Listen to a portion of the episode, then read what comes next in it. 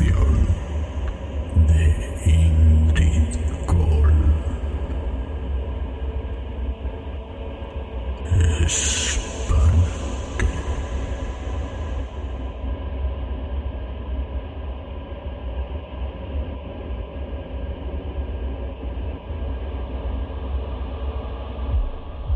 Las flores del jardín.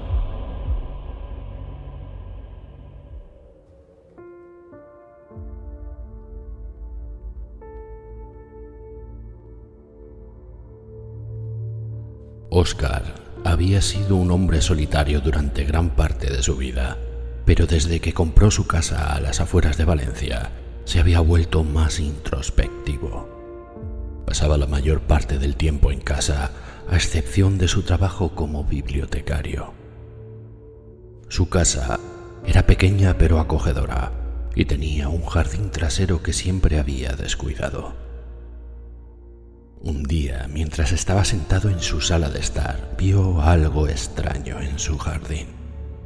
Se asomó por la ventana y vio unas flores que habían crecido en una forma extraña. Parecían una figura antropomórfica, como si alguien hubiera plantado las flores en una forma específica, pero no recordaba haber hecho algo así. A medida que pasaron los días, las flores continuaron creciendo y delimitando la figura humana con más claridad. Oscar empezó a sentir una sensación de inquietud como si algo no estuviera bien en su jardín. Las flores parecían moverse un poco cada día, aunque no podía estar seguro. La ansiedad de Oscar se hizo cada vez mayor con el tiempo.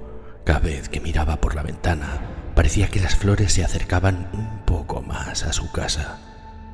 Además, la forma humana que había tomado las flores parecía más clara cada día. No podía evitar sentir que alguien lo estaba observando. Finalmente, una noche, Oscar se armó de valor y salió al jardín para inspeccionar las flores de cerca. Se acercó lentamente tratando de no hacer ruido. Cuando llegó lo suficientemente cerca, se dio cuenta de que las flores eran de un color extrañamente oscuro y desprendían un olor fétido. Fue entonces cuando notó algo extraño bajo sus pies. La tierra estaba removida como si alguien hubiera estado excavando allí. Con el corazón latiendo a toda velocidad, Oscar empezó a cavar en la tierra con sus manos. Lo que encontró fue la peor pesadilla de su vida. Había un cadáver en descomposición bajo la tierra, rodeado de flores. Pero lo peor de todo fue que reconocía el cuerpo. Era el de su novia, que había desaparecido hacía unos meses. Había sido él quien la había matado y enterrado en su jardín. Oscar gritó y retrocedió horrorizado, pero algo extraño sucedió. El cadáver rodeado de las flores oscuras pareció moverse, como si la tierra se moviera sola. Fue entonces cuando Oscar se dio cuenta de que las flores eran una especie que crecía en los lugares donde había cadáveres en descomposición, justo donde él había enterrado a su novia después de matarla. La figura antropomórfica de las flores delimitaba el cuerpo enterrado, el cual se movía ahora, como si fuese una pesadilla. El cadáver de su novia en descomposición estaba saliendo lentamente de la tierra y estaba avanzando hacia su casa. Oscar intentó huir, pero era demasiado tarde. El cadáver, con las flores a su alrededor, lo agarró y lo estranguló, mientras le decía, Aún sigo queriéndote. Oscar luchó con todas sus fuerzas, pero finalmente fue ahogado mientras el cadáver putrefacto le daba un beso agarrándole del cuello. Los vecinos de la zona, alertados por los gritos de Oscar, llamaron a la policía, pero cuando llegaron solo encontraron una extraña escena en el jardín trasero de la casa. No había ninguna pista sobre el inquilino de la casa.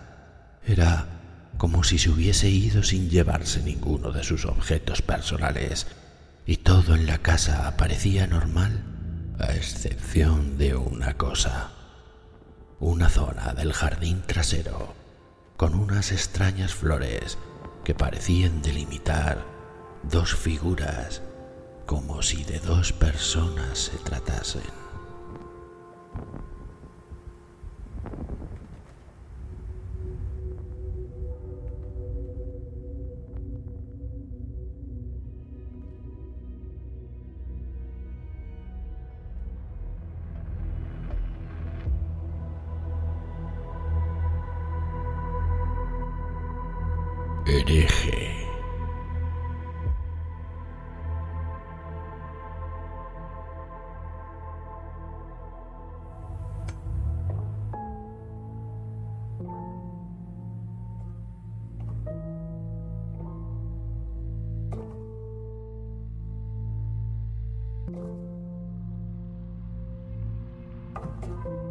Mi nombre es Alberto. Soy operario de metro y he trabajado en la reparación de varios túneles en Madrid. Siempre he sido muy metódico en mi trabajo y trato de hacer las cosas lo mejor que puedo. Pero un día algo extraño sucedió mientras trabajaba en la reparación de un túnel de metro. De repente me encontré en un lugar que no conocía, en una época diferente, en el Madrid de los Austrias del siglo XVII. Fue todo muy confuso al principio, pero pronto descubrí que la gente me estaba confundiendo con un carpintero llamado Enrique, que había sido contratado para construir una pared alrededor de la ciudad. Nadie creía que yo fuera un operario de metro del siglo XXI. Nadie podía entender cómo había llegado allí. Pero lo más desconcertante de todo fue el ambiente en el que me encontré. Una sociedad puritana llena de prejuicios y supersticiones que se resistía a la idea de la ciencia y la tecnología. Me costaba mucho explicarles cómo funcionaban las cosas y por qué eran importantes. Había una especie de miedo generalizado a lo que era nuevo y desconocido. Recuerdo que en una de las tabernas de Madrid me encontré con don Francisco de Quevedo. Él parecía tener una mente un poco más abierta y me escuchó con atención mientras trataba de explicarle que yo era un hombre del futuro, pero la mayoría de las personas con las que me topé no me entendían y pensaban que era un hereje. Intenté hacerles entender que la tecnología no era algo malo, sino todo lo contrario, que podía ayudarnos a hacer las cosas más rápido y mejor, pero todo lo que decía parecía caer en oídos sordos. Y lo peor de todo fue cuando me acusaron de brujería. Fui llevado ante un tribunal donde fui condenado a muerte por mis creencias y mis ideas avanzadas para esa época. Fue muy difícil para mí aceptar que moriría por intentar explicarles a las personas que la tecnología era algo bueno. Pero la verdad es que nunca pensé que la gente pudiera ser tan cerrada de mente. El día de mi ejecución fui llevado a la hoguera. Sabía que no había nada que pudiera hacer para evitar mi destino. Sin embargo, en el momento de mi muerte, algo extraño sucedió. Mi cuerpo desapareció y los colonos creyeron que había sido un milagro divino. Pero lo cierto era que mi cuerpo había sido transportado de vuelta al túnel de metro en el que había estado trabajando. Cuando los trabajadores de la construcción encontraron mi cuerpo en el túnel, pero lo que les sorprendió aún más fue la presencia de unos extraños esqueletos vestidos como de época que me agarraban fuertemente las piernas como si intentasen impedir que mi cuerpo escapara del túnel. La historia termina con una reflexión sobre cómo las sociedades pueden cambiar a lo largo del tiempo y cómo lo que hoy consideramos progreso puede ser visto como herejía en el futuro. También debemos tener en cuenta una cosa, y es que la línea entre la realidad y la fantasía puede ser más delgada de lo que pensamos, y que a veces podemos ser transportados a otros tiempos y lugares sin siquiera saberlo.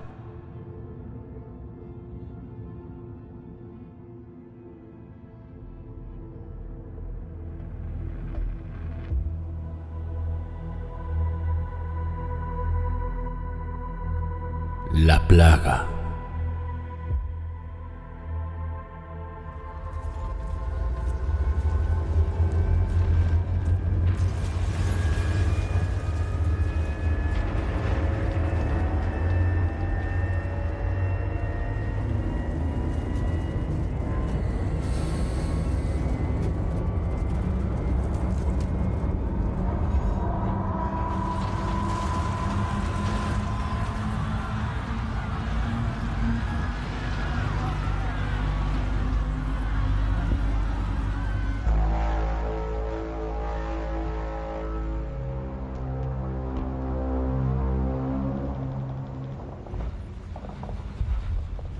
Año 2025. Una enfermedad vírica que había saltado de distintos insectos coleópteros a los humanos estaba acabando con las vidas de los más vulnerables, especialmente los niños. Madrid se encontraba en el centro de una epidemia de cucarachas. Los niños estaban cayendo enfermos a un ritmo alarmante y nadie parecía saber cómo detener la propagación de la enfermedad. Pero un grupo de científicos militares se había reunido en un laboratorio secreto en las afueras de la ciudad y estaban trabajando incansablemente para encontrar una cura. El líder del grupo era el doctor Ángel González, un teniente militar, hombre brillante y carismático que se había ganado el respeto y la admiración de sus colegas. Él y su equipo habían estado trabajando durante meses en un experimento para crear un insecto modificado genéticamente que pudiera matar a las cucarachas y demás coleópteros y con suerte detener la propagación de la enfermedad. Después de pruebas y ajustes, el equipo finalmente logró crear un insecto que era más efectivo que cualquier otro método de control de plagas que se había intentado antes. Los insectos mutantes eran capaces de rastrear a las cucarachas y matarlas sin dañar el medio ambiente o poner en peligro a las personas. Tanto los altos mandos militares como los del gobierno en un principio no quisieron hacer pública la noticia hasta que viesen que la efectividad de la lucha contra la plaga con estos insectos, creados y alterados genéticamente, fuese válida. Pero como suele ocurrir en estos casos, algo salió terriblemente mal. Los insectos, modificados genéticamente, comenzaron a evolucionar rápidamente sin control de una manera que nadie habría esperado hasta tal punto que crecieron en tamaño de una manera desmedida. Los primeros informes en llegar eran increíbles y parecían estar sacados de un relato de ciencia ficción donde, supuestamente, los insectos habían evolucionado en cuestión de días, adoptando características humanas para mimetizarse con la gente. A medida que su inteligencia crecía, también lo hacía su peligrosidad. Pronto se dieron cuenta de que podrían utilizar su habilidad de imitar a los humanos para infiltrarse en la sociedad y apoderarse de la ciudad. Fue entonces cuando un equipo de entomólogos, liderado por la doctora Carmen Rodríguez, descubrió la verdad detrás de la creación de estos insectos por parte de un equipo militar. Y fue entonces cuando comenzó a trabajar e intentar descubrir una manera de detenerlos antes de que fuera demasiado tarde. Pero los insectos mutantes ya se habían vuelto demasiado inteligentes y peligrosos y se estaban propagando rápidamente porque sabían que los humanos querríamos eliminarles al considerarles un problema. Ellos habían decidido lo mismo. En un principio, nosotros jugábamos con ventaja sobre ellos porque solo podían salir a la calle de noche o en sitios donde no hubiese luz. En apariencia se colocaban de forma vertical, de tal manera que parecían personas, y sus enormes bocas con mandíbulas retráctiles al estar cerradas creaban mediante arrugas una especie de rostro que llegaba a cambiar incluso de expresión. Todo esto sumado a que se movían en entornos oscuros, hacía que al principio la gente recelara de salir a la calle de noche o a sitios con poca luz. Se había decretado un estado de alarma donde se aconsejaba a la población civil no salir de sus casas, y mucho menos de noche. Los primeros en morir fueron los propios policías y militares que hacían rondas y patrullas. Se llegó a filtrar la noticia de que un policía se acercó a otro policía que le estaba llamando para ayudarle. Cuando estaba lo suficientemente cerca, ya fue demasiado tarde para darse cuenta que en realidad aquello no era un compañero, sino un insecto que no dudó en devorarle la cara. Fue en ese momento cuando se supo que su camuflaje había llegado a tal punto que podían reproducir frases con voz humana. La doctora Carmen y su equipo se encontraron en una lucha aterradora para sobrevivir y proteger a Madrid de los insectos. Los insectos comenzaron a asumir las identidades de las personas, haciéndose pasar por amigos y familiares. De nada sirvió ya entonces decretar el estado de alarma. Ningún sitio era seguro, ni los propios hogares de las personas eran ya un refugio. La doctora Carmen y su equipo se encontraron en una carrera contra el tiempo para descubrir quiénes eran los insectos y detenerlos antes de que pudieran causar más muertes. A medida que avanzaban en su investigación, Carmen y su equipo descubrieron algo aún más aterrador. Los insectos mutantes no solo estaban tratando de apoderarse de Madrid, sino que también estaban trabajando en un plan para tomar el control del mundo entero. La tensión y el miedo aumentaron a medida que el equipo de entomólogos se acercaba a su objetivo.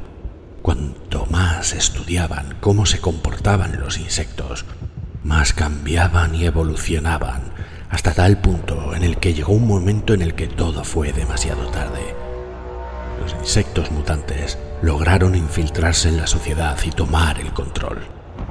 El equipo de entomólogos había fallado en su misión y la humanidad estaba condenada. La ciudad estaba en caos total, con los insectos mutantes gobernando las calles. La gente corría y gritaba, intentando huir de la horda de criaturas que se arrastraban por las paredes y los techos, imitando a los humanos para pasar desapercibidos. La doctora Carmen consiguió reunirse con el doctor Ángel y algunos de sus colegas lograron sobrevivir y esconderse en un edificio abandonado. Allí discutieron su próximo movimiento mientras los insectos mutantes golpeaban la puerta intentando entrar.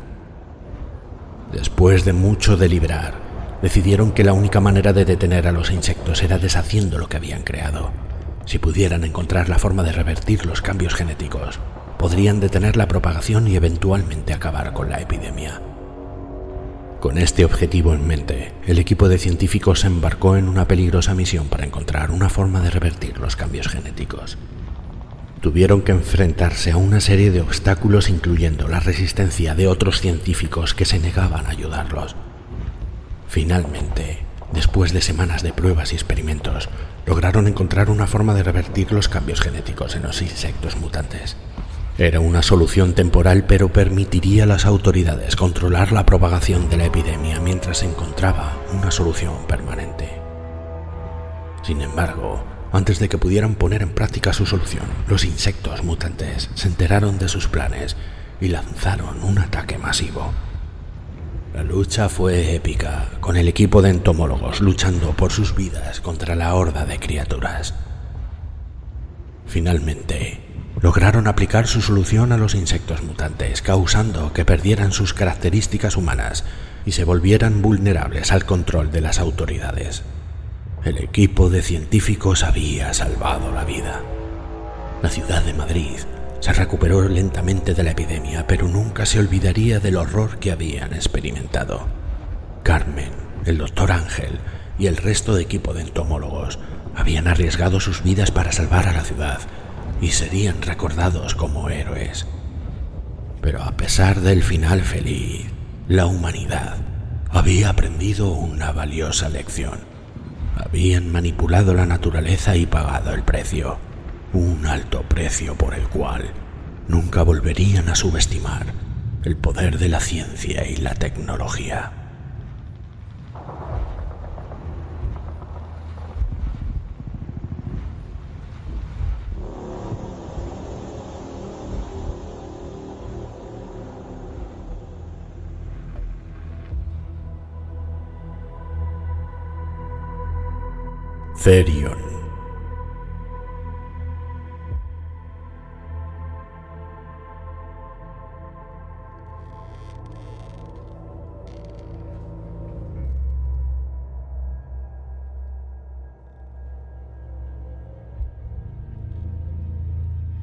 Carla se despertó en medio de la noche sintiendo una extraña presencia en su habitación.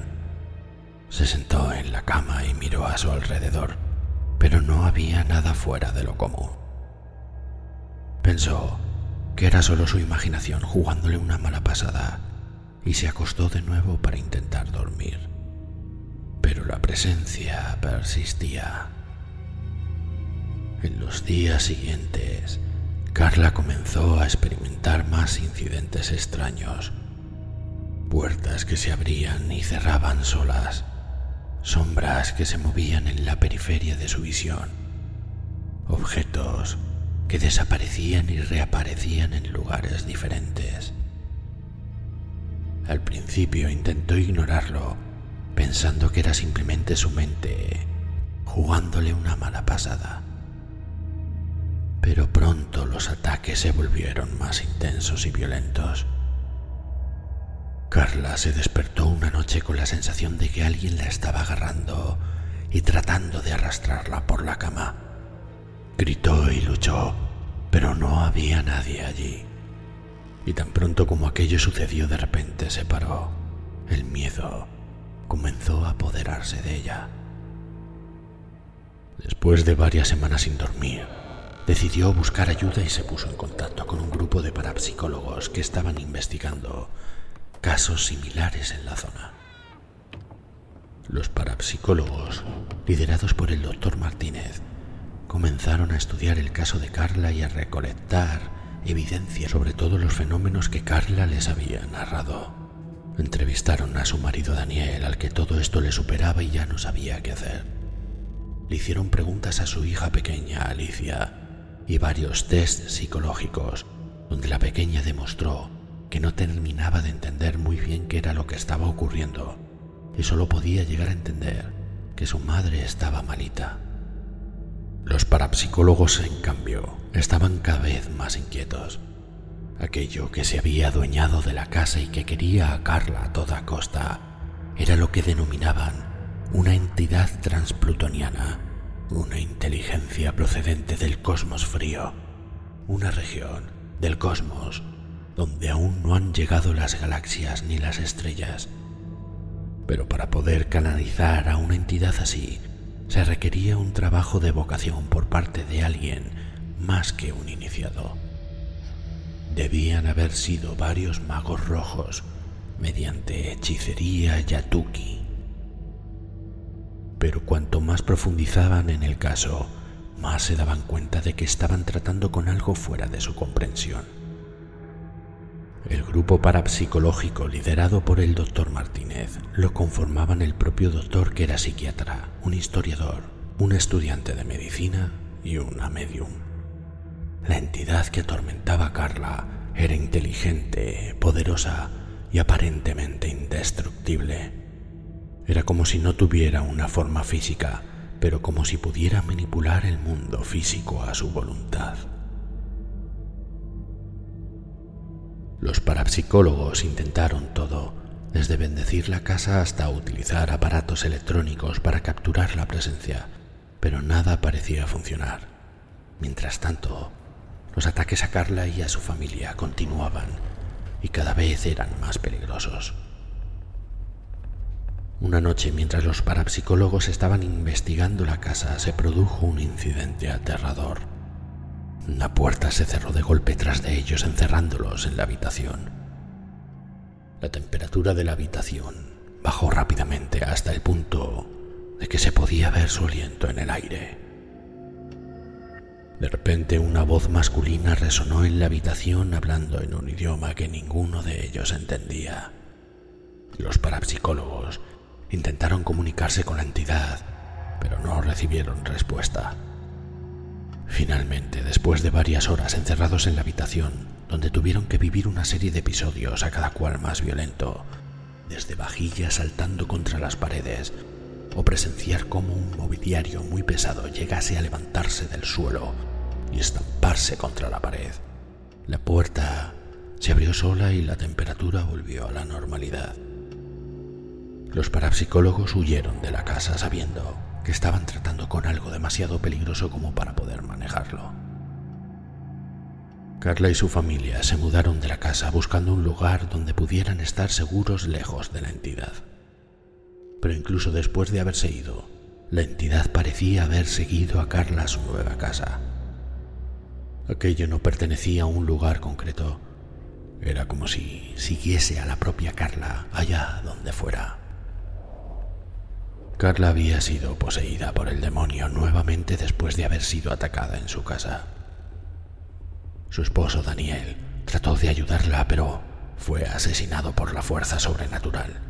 Luego, su hija Alicia fue secuestrada por la niñera, quien, según investigaciones posteriores, se reveló como un miembro de una secta que adora a esa entidad y que guarda el acto antes de penetrar al reino frío donde no habita nada.